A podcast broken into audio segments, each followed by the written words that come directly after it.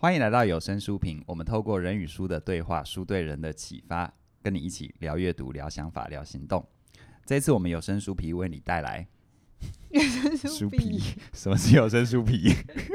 你只想要讲书皮就好了，是不是？要继续吗？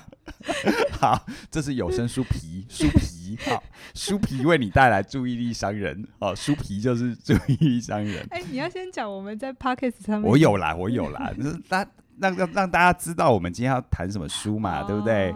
对，这也是注意力的引导，对不对？对，因为大家来看我们的书评或听我们的书评，是不是就要先注意书？对，那一旦知道书了，他就会想继续听。而这时候我在置入。好，我们 Podcast 的订阅，他就会继续听。哎，这设计过的，真的真的也是我们今天要讲的重点。所以到底要不要跟大家讲 Podcast 的订阅？这这换你讲好了。好，我们现在呢，在 Podcast 上面，不管是 Apple Podcast 还是 Google Podcast。Podcast，今天为什么一直吃螺丝？今天我们两个进入乡音的状态。还是 Spotify 呢？我们都有有声书评的独立的频道，你就搜寻有声书评，那就会看到我跟凯宇在里面跟你一起的聊书。嗯，嗯那个那个 icon 就是有声书评四个字啊，就把它订阅下去啊，记得给我们五颗星的评价，然后让呃呼朋引伴更多人来订啊，因为它。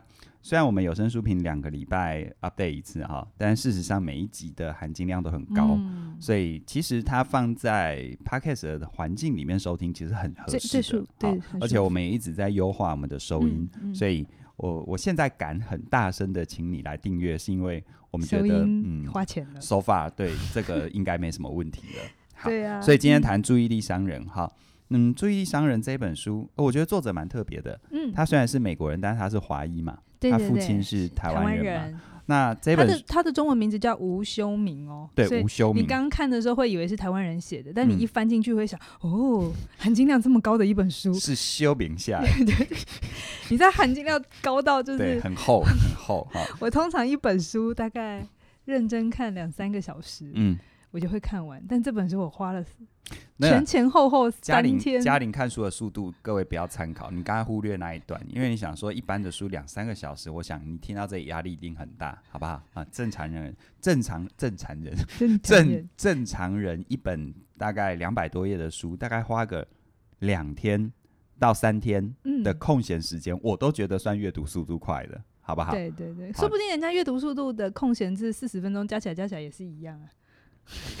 好啦，这我们现在在谈注意力，为什么要谈注意力这么重要呢？就是你这样其实会摧毁大家的注意力，吓死了哦！原来要像阅读速度像你这么快的人才能读书，是不是？没有，不是这个意思啊。我只是要讲这本书真的是好看到，所以你重点要画在它很好看，而不是你花多少时间看它，好不好？而且，它真的很厚，好看到真的是，我就一有一阵子你们都看着我一直抱着它。你刚刚你刚刚那样的一个表达方式，违反了它里面讲的媒体运作的原则。你说了很露骨切实的，应该说你说了很真实的东西，但是不是大家想看的？我告诉你，嗯、这本书为什么一定要来听我们的有声书评？为什么呢？嗯、因为呢，有了听我的介绍之后，你就会不觉得说，哦，这么厚一本没关系，它里面有很多故事，嗯，很值得去看，不会就想说，哦，叫你高，哦，拿去泡泡面就可以了，盖泡面啦，你拿这个泡泡面 是能泡出什么东西？你就会知道，其实它里面真的。很多很多很有趣的东西，我非常非常喜欢这本书。好了，那我觉得我们必须要跟大家总览一下，嗯、就是这本书到底在说什么。好，你这本书可以把它看成是媒体进化史，嗯啊，有点是媒体的编年史，嗯，呃，特别是从十九世纪末晚期，大概一八九五年左右开始，开始的报纸开始是大量流行。我等下会讲一下这个报纸跟现在的报纸的差别在哪里？那时候好像就是大众媒体开始开始的开始的年代嘛，对，烂烂伤，你别逼自己了啦，烂伤。就是作者是从一八九五第一份八卦报开始写起，嗯嗯嗯。为什么要从第一份八卦报开始写起？就是他在讲一个叫做注意力竞争的过程。啊，那我先大概讲一下，他就会开始先介绍报纸。然后接下来是广播，好，大家会觉得广播没什么，可是其实它在历史上面曾经发挥非常大的作用，甚至影响着我们今天。哈，其实现在现在广播抬头了，对只是它不是用电台的形式，它是用 Podcast 的形式。然后再走到我们大家都熟悉的电视。我我想凯宇，我们两个都是电视的时代长大的孩子吧？对，我六现在如果以台湾六七年级生啊，就是约莫是一九一九一九七七几八几的，嗯啊，这个这个世代的大概都是电视的时代。对对对，好，然后就是走到电视之后，接下来我们都会慢慢知道网络。可是网络也不是很快就到我们现在的网络，嗯、我们有经过那个波接。布洛格时代，然后才来到手机时代。波接有一个很经典的电影，那个、那个电子情书，对电子，You got you you have got nail。它里面有讲这个故事哦，对对，它有讲这个故事，然后在当在当时的一个影响是什么？嗯、我自己非常喜欢这本书的原因是，如果你带着呃工具目的来，就是这里面可以教你怎么掠夺别人的注意力，你一定会失望。嗯、可是我觉得他给的是比。怎么掠夺更重要的东西叫做你知道那个脉络跟过程，嗯，你就会知道所有的媒体怎么演进的，然后里面有一些变与不变，嗯哼，哪些不变你可以一直都去精进它，但变的部分你要怎么跟得上？嗯，如果你的工作里头是需要呃做个人行销啊、个人品牌啊，嗯，或是你是公司的经营者，我非常鼓励可以看这本书，因为它不只是看媒体的演化，它也在看在看商业竞争的过程，嗯。其实我们一般在看怎么去呃夺取我们受众的注意力，我觉得多数的书写的是战术，嗯啊，就是你怎么运用啊工具啊等等。但我觉得这本书啊，它值得读，它是给我们一个战略的思维。对对对对对。啊，因为关键不在于是呃报纸啊，呃呃广播啊，广播啊，电视啊，网络啊，关键其实不在这里，更不是在什么 Facebook 啊、Instagram 啊、YouTube 啊，啊嗯，Netflix。Netflix 也是，它里面有讲。我讲的是比较从个人出或者是经营出发点。Oh, OK OK。Netflix 它，你你应该没办法应用 Netflix 吧？我可以看它。啊，对啊，所以你是它的消费者，你不是它的，你不是它的，你没办法把它当工具吧？对啦，对，对不对？哈，我刚才讲的是从你把它当工具的角度。那其实那些东西都是。就像《灌篮高手》里面说的嘛，左手只是辅助，对啊，那些都是辅助。那真正重要的战略，嗯，我觉得这种战略思维，你是必须要还原到更大的脉络跟背景，你才会知道那个那个流动、那个流变到哪里，然后帮自己预先布局。对，好，我就开始讲第一个故事，它里面很多很多的故事，嗯、像是我们现在会觉得，我不知道你有没有一个感觉，是好像现在的媒体很乱啊，然后报纸都报一些阿阿里不达的事情，比如说什么呃尸体。然后肉体肉体，嗯，就是这样子。那好，但是你知道吗？啊，一九一一八九五年的时候，《纽约太阳报》这个名字很重要。如果是任何新闻从业人员都会知道，这是开启你们行记者行业的一个非常划时代的一个呃断点哈。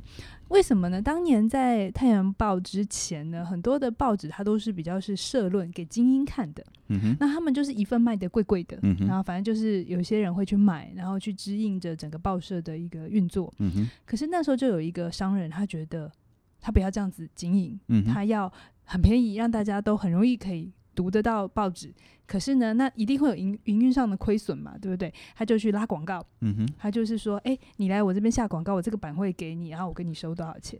一开始当然就很多人就嘲笑他，就觉得这这怎么可能？哈、嗯，就是谁要来这种？阿里不，而且他播的东西就是因为他没有钱，然后他要自己去挖新闻，所以他就跑去法院门口等。那你知道法院门口最多就是什么？谁劈腿啊？然后谁杀了谁呀、啊？然后什么离奇的事情都会到法院。就我们现在的那个社会案件，嗯、甚至于有时候还可以把它写成都市传说。对对对对对对，嗯、他就是去收集这些故事啊，啊，就是那个什么。那个、那个、那个蜘蓝色蜘蛛网啊，什么什么什么什么水玲珑啊，什么 的的那个剧本来源嘛。我们潜意识会喜欢看这种东西，不是没有原因的。其来有自啊。好，然后呢，他就是就是就收这些材料，然后一样就是一样就用。报纸的形式印刷，一开始卖的很惨，然后都一直被攻击。嗯嗯，嗯。可是呢，觉得它是不入流的媒体嘛？对对对。可是后来就有广告，我忘了是谁，某一个人他觉得，哎、欸，这个方法可以，然后他们就开始登广告，然后他开始广告营收开始进来了。然后因为他卖的很便宜，所以大家比较容易入手，可能一份没有几毛钱。这样子，然后于是它的量就可以变很大嘛，对不对？因为以前贵贵的就只有那群人，然后里面写的东西就只有某一群人在乎，对，但是精英才会看的。但是现在你全部写八卦，就算是精英也还是会八卦。精英仍然有八卦的需求。嗯、对，所以他反而打击面变大了，然后广告商进来了。嗯、你知道这件事情其实奠定了二十世纪跟二十一世纪的经济运作方式。嗯哼，也从此诞生了一个行业叫做广告业。嗯。在那之前，广告业其实不是那么的嗯、呃、被流行，或者它不是用一个系统性的方法在操作。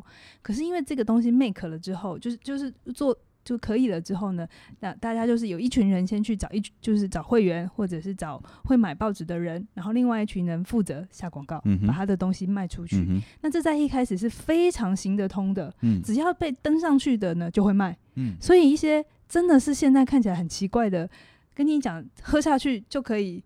会惊咯，会不会算了，你不要逼自己。啊 这边加落，手会牙关，卡会记得。对，倒了卡卡。对，这么你要这样逼自己就对了。它里面就讲那些原始素材，这么瞎，这么瞎，居然没有人管。嗯，而且可以耶。嗯，那时候那时候还没有媒体管制啊，也也没有什么食药管制嘛。对，然后就是因为出事了，嗯，后来就真的是出事，因为就卖了一些。大家以为真的有用的药，结果就是吃了没用，甚至有害。嗯、因为为了便宜，所以你知道一开始都是混乱的，嗯、不是说商人就是坏人，可是一开始都会有这个混乱的过程，就慢慢的有一些食药署进来啊，嗯、然后开始被管制。但是这个。广告操作的方法就从此被确立了，嗯哼，然后开始就有人，甚至有一个很传奇的人，他是天生就是会做广告，然后他很清楚知道怎么引起大家的注意力，所以开始广告就介入到每一种不同的媒体，从报纸开始，嗯哼，所以我刚才为什么要先从报纸讲？就是如果你觉得现在报纸很乱，总觉得以前比较厉害，我要跟大家讲，他从一开开始就这么乱了，好不好？对，好，他们。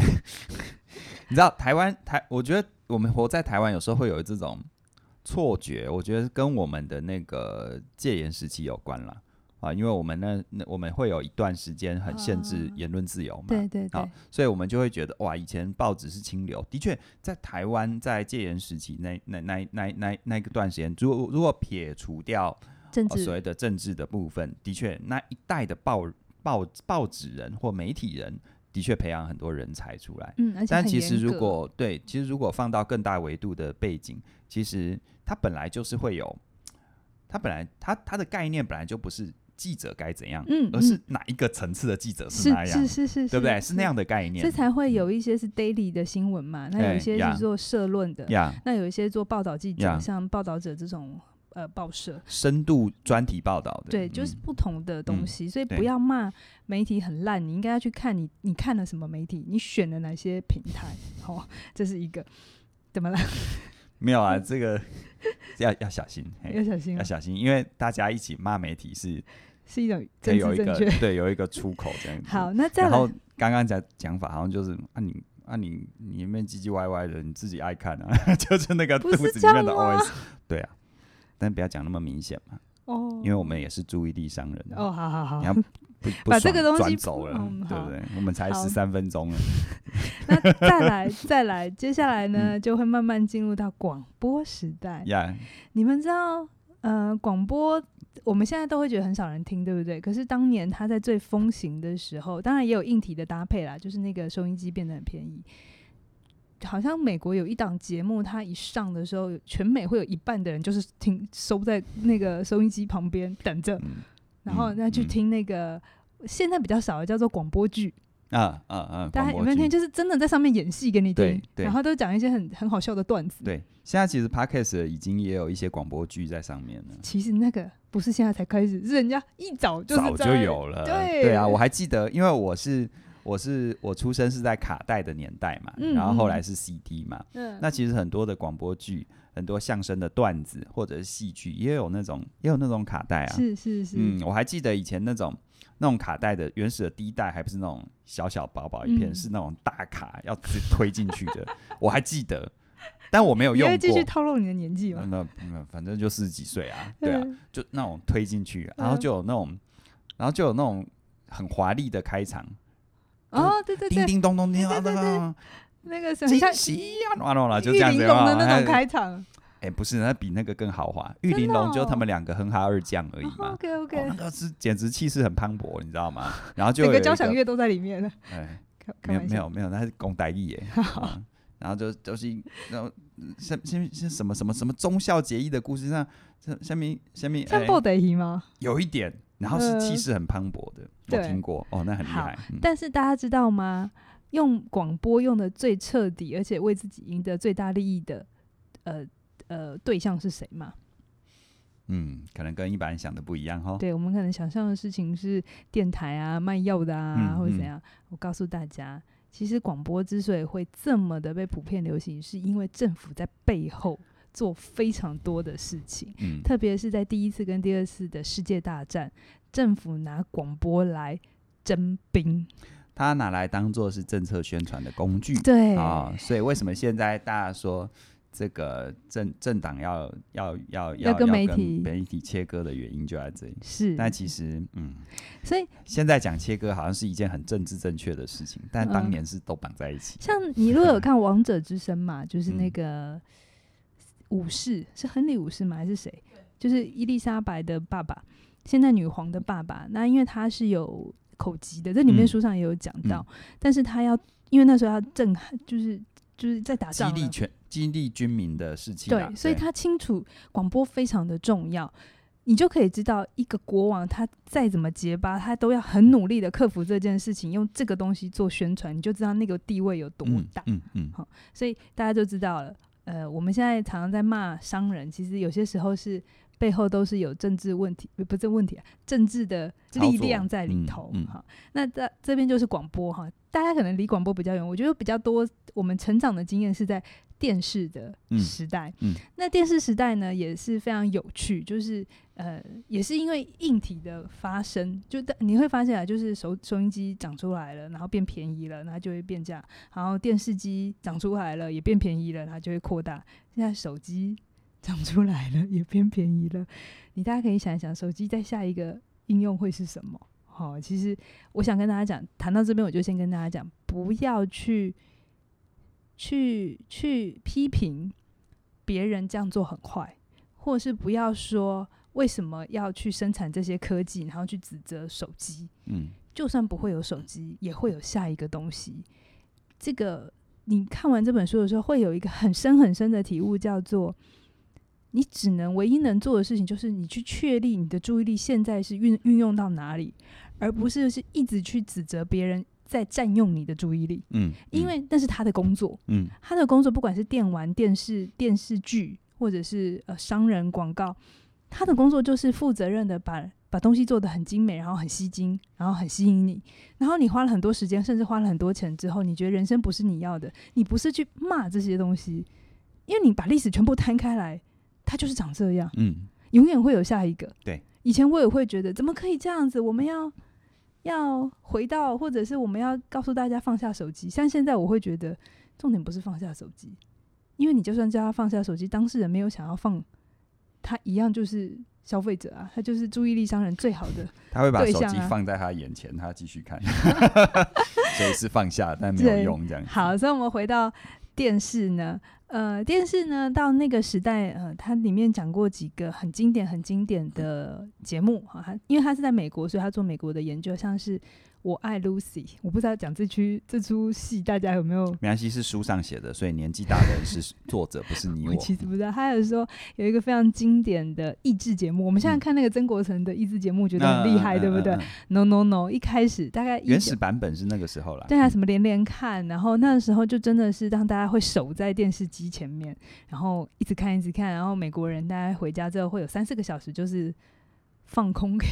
所谓的沙发马铃薯，嗯，就是这么来的。嗯，嗯，然后你知道那个年代很好笑，就是有人就发现不行，电视实在是太有诱惑力了，我们要把主导权抢回来。所以你知道他们发明了什么吗？那个帘子，因为电视不是有那个竹帘？那个是大童宝宝吧？没有，很多牌都有啊。对，对对，就帘呢锁起来的。不是，要不然是发明什么？你一定想不到。那你要告诉我啊，要不然我们撑在这里。要大家请作答。遥控器，遥控器，对，我们现在觉得，所以遥控器它的原始设计者设计的目的是要让大家拿回主导权，对，但事实上是更方便的去换频道这样子。你知道我看到那里的时候，我大笑，你知道吗？嗯，就是啊，就是我觉得是 遥控器，我怎么想都想不到。我觉得，我觉得遥控器是给你主导的感觉，但事实上让你被控制的更深。你知道为什么是遥控器？我们要先回到那个年代的电视设计，嗯、那个年代没有遥控，他们就只有开跟关。你要不要早期、嗯、还记得吗？对，以前还有那个旋钮嘛，对不对？对对对对，郭台铭最早就是做那个的、啊。那、啊、因为会有广告，中间都会被插广告、然后大家都会不喜欢，开始渐渐讨厌广告。这、嗯、我觉得这也是现代人为什么下意识的讨厌广告，不是广告。不好，而是它广告被呈现的方式，在过去是中断你快乐的事情，嗯嗯、所以你就会讨厌广告、嗯，而不是广告不好、嗯。好，然后因为以前是这样转，所以呢，呃，观众他如果要去就是去转台的话，他必须站起来，嗯，然后去转，嗯，所以会很花时间，所以你就会干嘛？就坐在那里，对，等他播完，对对。那为了要就是抵制广告这种。不孝的厂商，我觉得很好笑，所以他们发明了遥控器，让你可以跳过广告、嗯，就是这一台，就你广告的时候就转台这样，就是我们小时候在干的事嘛，就是转转转转转这样，然后他们觉得这样有主导权，那事实证明就是一样，到最后就只是从这一台换到另外一台，对啊。以前有时候遇到那种像我小时候三台嘛，嗯，那时候三台联播的时候，我就整个会昏倒，因为转到哪一台都一样，因为他们都说好了，对，对，气死了。所以你知道读这本书真的超有乐趣的，嗯、你会啊，我们现在觉得很很习以为常的东西，在当年是一个不得了的发明，嗯，好，或者是我们现在觉得很邪恶的东西，其实其来有自，早就有了。对，我们常常会有一种错觉，就好像是好像是现在是黑暗时代，现在是最糟的时代。但其实有时候读历史或者是还原这些脉络，你会发现人性哈，嗯，它是不，它是没有变的。对。然后人性或引发出来的东西，它可能会有形式上的差别。但如果你没看那个本质，你只在那个形式上跟他生气、跟他较劲，是一点用都没有的。真的，所以读这本书真的乐趣很多。那后来呃，也是在电视的这个时代，我们开始有所谓的世界知名品牌这个概念出来。嗯，就是因为。呃，广告传播效率变好，对对对对，嗯、然后有视觉了，然后再加上呃广告的这个经过了五十年左右的这个演化，他们就大概知道怎么样去做推销，嗯会让大家是更有吸引力的。嗯、然后他们从一直卖药一直卖药的那种叫销，就是叫卖式的，他开始去有一个更高的高度，叫做卖品牌。嗯，所以在当年大概一九五零六零年呢，就有两大品牌，他们是竞争关系，可是。这个里面的故事也非常好听，嗯、就是可口可乐跟百事可乐，嗯，现在都是知名品牌。嗯，你现在跟他们做一样的事呢，你就算砸再多钱，都不可能有他们的品牌高度，因为他们是从当年就开始在打品牌这个。对，对，对对对，所以它有它的历史背景。好，所以现在如果你要做到世界知名，以现在这种分众的呃环境里。很困难，很困难，不能说没有，可是真的跟以前不一样。以前是可以有一套的 SOP 规则，嗯，你大概照着做，嗯，然后投多少钱，然后找哪些广告商，嗯，像以什么里奥纳多啊，或者是呃叫里奥吧，那个广告叫还是里奥什么？奥美。我知道你在讲一家广告公司，叫里奥吧，我记得。好，好像，但是不叫里奥纳多啊，里奥纳多是个明星啊。那是姓，好，他总之总之不重点。好，总之就是，今天我们不仅有乡音，而且我们讲的话还蛮有画面的。就是呃，你在当年真的是 SOP，然后你只、嗯、你知道说那个大品牌像什么庞氏啊，像那些什么雅诗兰黛啊，对，骗局、嗯，他们怎么慢慢打起来？他们其实真的都有方法。可是现在为什么看这本书，你会突然有一种？你会更懂行销，虽然他不是在讲行销、嗯，可是你会比较知道人家当年做有他的历史背景。好，嗯、那我刚才讲回那个可口可乐跟百事可乐，他们有一系列的品牌竞争的故事，然后彼此因为要较劲，然后产生了非常好看的广告，都在那个时代。好，然后那个作者就说，谁想得到这两个饮料的前身，一个是卖感冒药，嗯，一个是卖胃药。所以其实你喝很多都在都在吃药，就对。对对对。会不会是现在的顺口溜说：“哎、欸，你今天吃药了？”大概是那个意思。对，所以很有趣，然后再慢慢的进到我们现在比较大家熟悉的。网络，嗯，然后大家会觉得现在很多你讨厌的东西，比如说垃圾信，嗯，我们可能会觉得哦，那是不是从二零二零呃，就是两千年以后才出现的？你看这本书，你就会知道，第一封全世界最早的第一封垃圾信，在一九七几年就出现，而且还真的是信，不就是对的，他就是 email 到嗯网络另外一个人的地方，嗯嗯、然后。然后他寄了这封信之后，嗯、全部的人都在干掉他，嗯、说、嗯、你怎么可以用这么高贵的嗯嗯的的通路通路去做这么低级的事情？对对 对，然后所谓的酸民，我们会觉得是呃，有了手机时代，有了社群资料才有，没有，他会告诉你，酸民从一九七零几就就开始有了。然后你就会，我在读的时候，我会有一种释怀，耶，我会有一种我没那么生气了。嗯，就那你原本是对什么生气？我会觉得好像这些东西发明之后，人心变坏了，然后我觉得好像很多东西它被松绑了。所以，所以，所以不是因为这些东西发明了人心变坏，是人心本来就坏，只是透过这些发明变得容易看见。对，所以不是老人变坏，是坏人变老了。对，然后所以静下来，哎、欸，这种释怀有一点阿 Q 吼。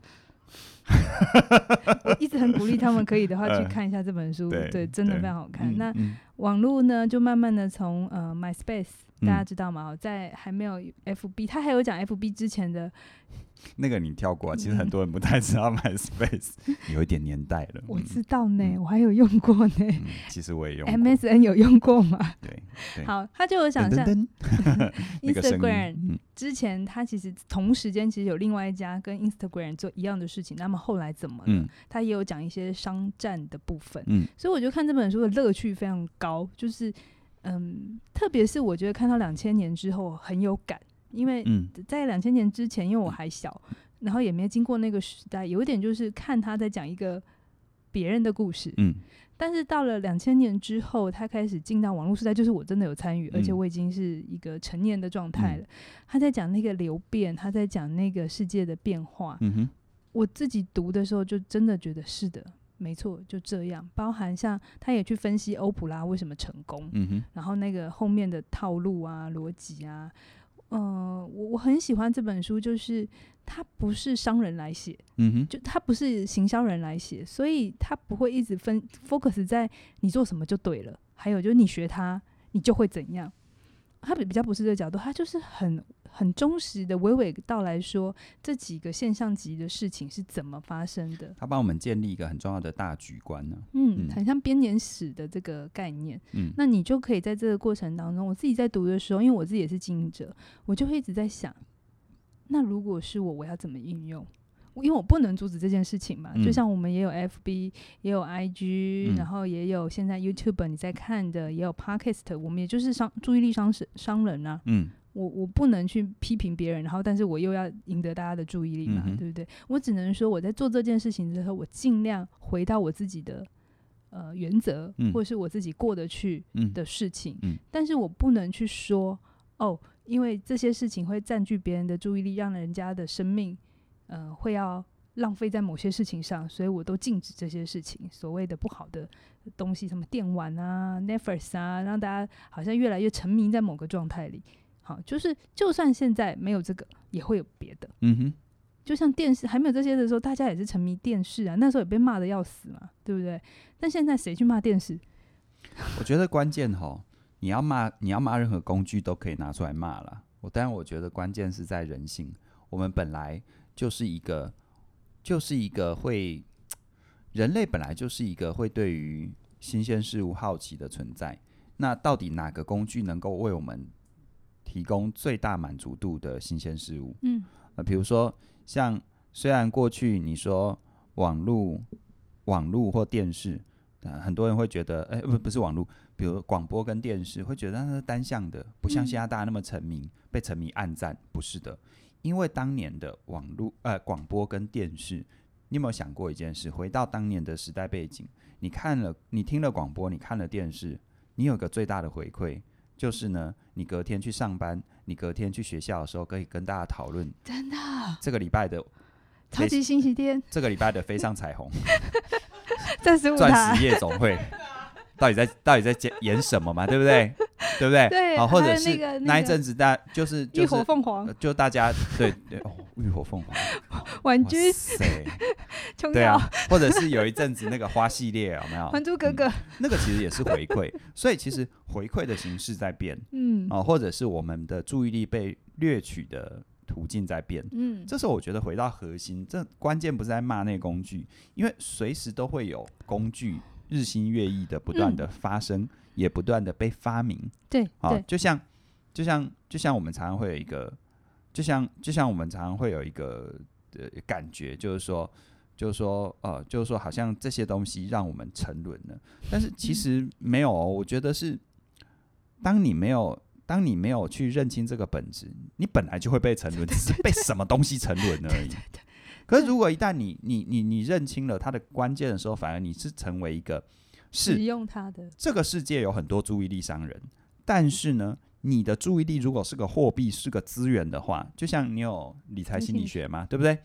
你的注意力假设就是个货币，就是个资源的话，那你怎么分配它？那是你的责任。嗯嗯，嗯哦，而不是你一天到晚去骂这些注意力商人坏。嗯，对不对？对。哦，所以我觉得这个这个是倒过来逻辑。是。那反过来说，假设你有一个想要对这个世界说的话，你想要有一个让大家知道的概念，那你也必须要去争取别人的注意力。是。那你用什么方式去争取？比如说，像我常常觉得。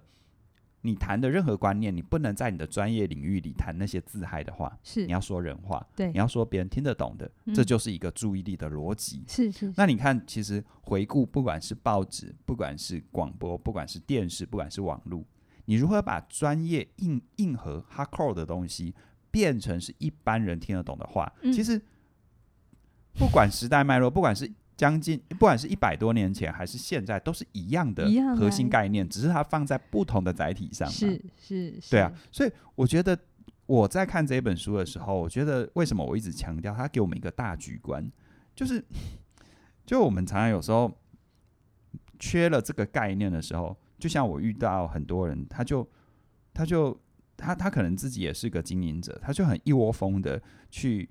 去啊，比如说现在 Instagram 很红，我就会开个 Instagram 账号。可是他没有先问自己，你要的是别人什么样的注意力？嗯，什么人的注意力？嗯，怎样的注意力？嗯，你希望透过他的注意之后，他引导他什么行为？你没有从这个大局的角度去弄清楚，你可能就会复制了什么？比如说，你可能就会觉得一切努力以爆红为最高指导原则。可是对你的品牌来说，这种瞬间的爆红真的是加分吗？嗯，有没有可能因为爆红了之后，你想要被关注的点反而被忽略，而别人画的点都不是你要，反而是阻碍你的部分？嗯，对啊，就像 Andy Warhol 说的嘛，就是在未来，在他的年代啊，他说未来的时代里，大家都可以红十五分钟，就现在啊，嗯。嗯，可是红十五分钟很可怕欸，因为你这一辈子如果红十五分钟，那你不就是高峰就是那十五分钟，后面就没有了。是，所以其实我觉得这本书它给我一个很大的启发，就是，呃，当你能够掌握人性在注意力的分配跟注意力的夺取的根本核心，它告诉我们这些，无非是告诉我们人的注意力是这样运作的。对，那这个时候你反而是要有一个很清楚的概念，叫做你如何运用这些工具。而不是被这些工具使用，嗯，这是我在读这本书一个很大的感觉。嗯，对，凯宇其实也读了，嗯、我觉得这样谈是一个非常好的，嗯、就是我在讲内容，而你去讲出那里面的精髓。那、嗯、我也想要到最后告诉大家，不需要那么悲观，因为为什么会从报纸变成广播，为什么又变成电视，现在又变成网络？它所有的演变也都是有这一个载体的生跟灭。嗯，比如说我们一直都觉得，在我们成长时代，电视就是最厉害的。哦，你只要能上电视，就是不得了的事情。现在对现在小朋友无感了。对，那为什么电视会败坏成今天这个样子？就是因为他们太太想要透过广告的这个呃模式，呃，像我我怡璇就是呃我们的编导，就是他就是他就是编剧嘛。然后我就有一次问他，为什么我们的台剧都要四十集？然后。呃，像 Netflix 的影集就是七集八集。嗯、我说，同样的钱，如果你把它只做七集八集，不是就会比较精精致吗？嗯，那我们自己看的时候，我们就觉得好看，好看我才会看。但是你把它稀释成四十集，然后每集都不好看，我为什么要看？你还是一样得不到广告。嗯，那他就告诉我一个很，我觉得很残酷，他 就是说。嗯因为时段是固定的，嗯、然后你卖的价位也是，你不会因为这一档特别好，嗯、你突然就可以卖这一档很贵很贵，除非是世界杯这种东西。你如果是戏剧的话，就是会有一档一定的价位，那个广告时段。对，那你今天只有七集，我只有这么多位置可以卖，我可能最后只能收个五百万一千万。嗯，跟我有四十集，我有这么多位置可以卖，我最后可以收个两三千万。你觉得电视台会怎么做？所以你看哦。电视台为了生存做了这个选择，而这个选择也让他们加速了灭亡。嗯。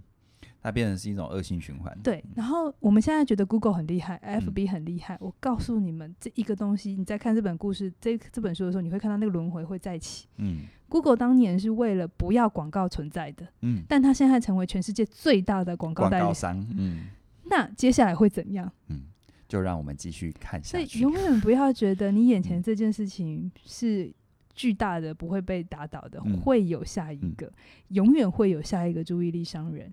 那你呢？嗯、你要成为他的商品，嗯、还是你要成为自己的主人？嗯，你可以自己决定。是的，嗯、所以《注意力商人》这本书啊，你可以抱持着看故事的心情来好好的品味它。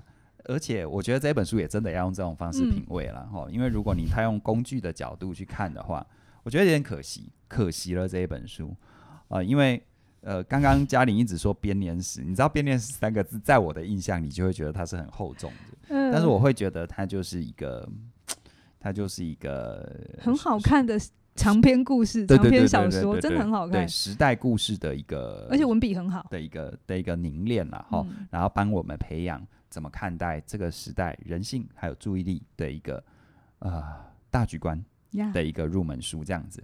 好，那今天的有声书评就跟你分享到这边了。